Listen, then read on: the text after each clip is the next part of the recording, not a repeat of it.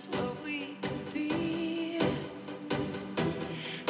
stood on the edge of love, but never took the lead.